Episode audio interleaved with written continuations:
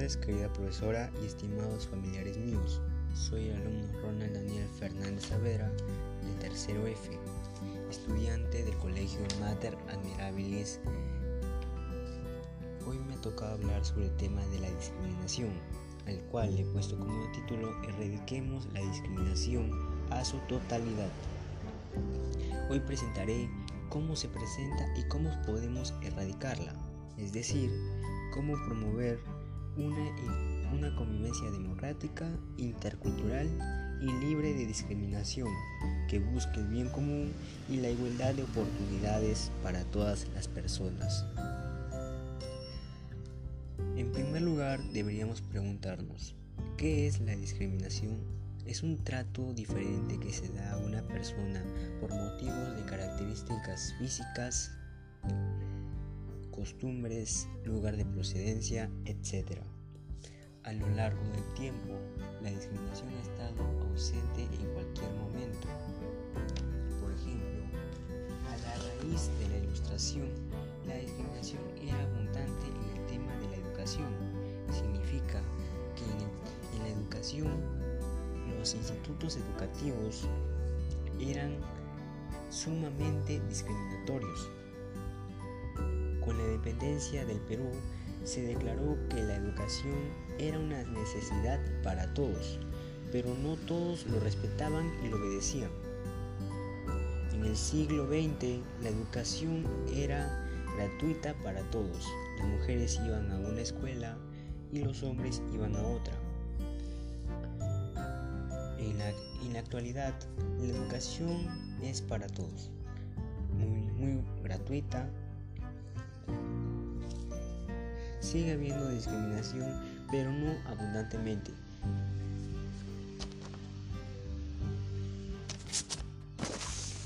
¿En dónde se presenta más la discriminación? Mayormente es más abundante en las escuelas y las urbanizaciones. En las escuelas se presenta más en los estudiantes que se agreden a sí mismos y a veces llevan esto a la violencia física. Y en las urbanizaciones se puede presentar en las personas que ponen apodos y los consideras amigos o desconocidos que te paran, que molestan. ¿Cuáles son los motivos de discriminación?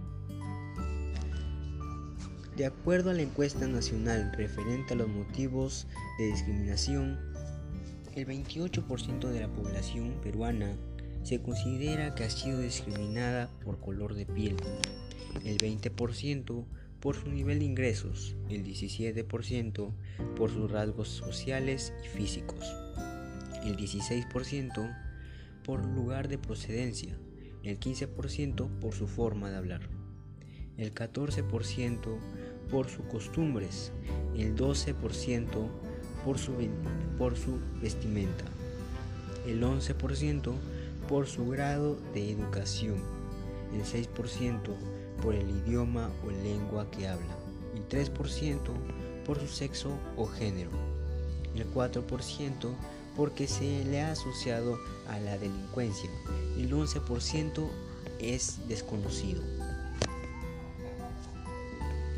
Mis propuestas para mejorar el Perú y que la discriminación desaparezca. Hacer charlas sobre la discriminación en las redes sociales y así hacer reflexionar a las personas y alentarlos a que dejen de discriminar. Mi otra opción es darle conocimiento al alcalde sobre la alta tasa de porcentaje de las personas que han sido discriminadas y así hacer que reflexione y haga algo, como agregar multas por discriminar. Por ejemplo, que la multa sea de 200 soles por discriminación a alguien. Y, si se hace por medio de violencia física, que sea de 400 soles máximo. Depende a la agresión que se dio al sujeto.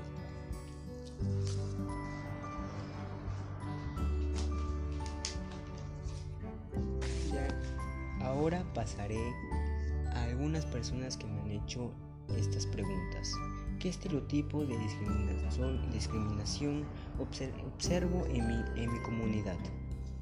Mayormente abundan los insultos en forma de apodos y a veces esto puede llegar a la violencia física. ¿Qué actitudes discriminatorias observo en mi localidad? La exclusión de las personas morenas y la discriminación por rasgos físicos. ¿Por qué se manifiesta la discriminación en mi localidad? Ante la, la pandemia tenía amigos. Antes de la pandemia yo tenía amigos. Ellos no eran racistas o de las personas que excluían a otras.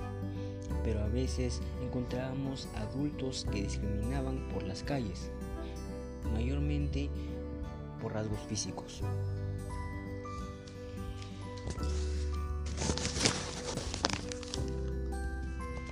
La discriminación está en la sociedad.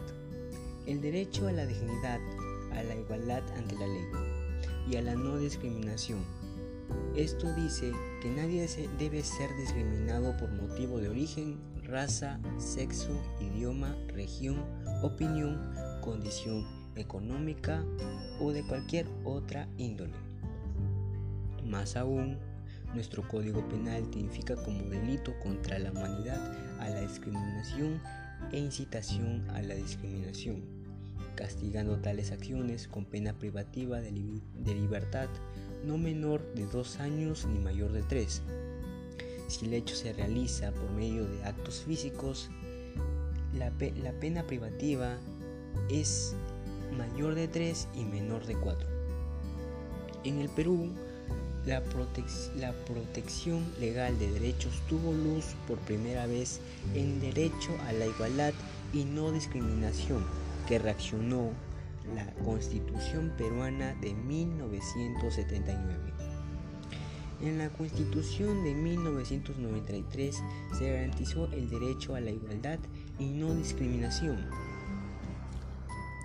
el Ministerio de Cultura nos recuerda que el 53% de la población considera que los peruanos son racistas o muy racistas, que incluso un 8% se percibe a sí mismo como tal. Es decir, se perciben racistas o muy racistas. Bueno, el Día Internacional para la Eliminación de la Discriminación Racial el 21 de marzo, saludamos los esfuerzos que contribuyen a la construcción de nuestro país sin discriminación.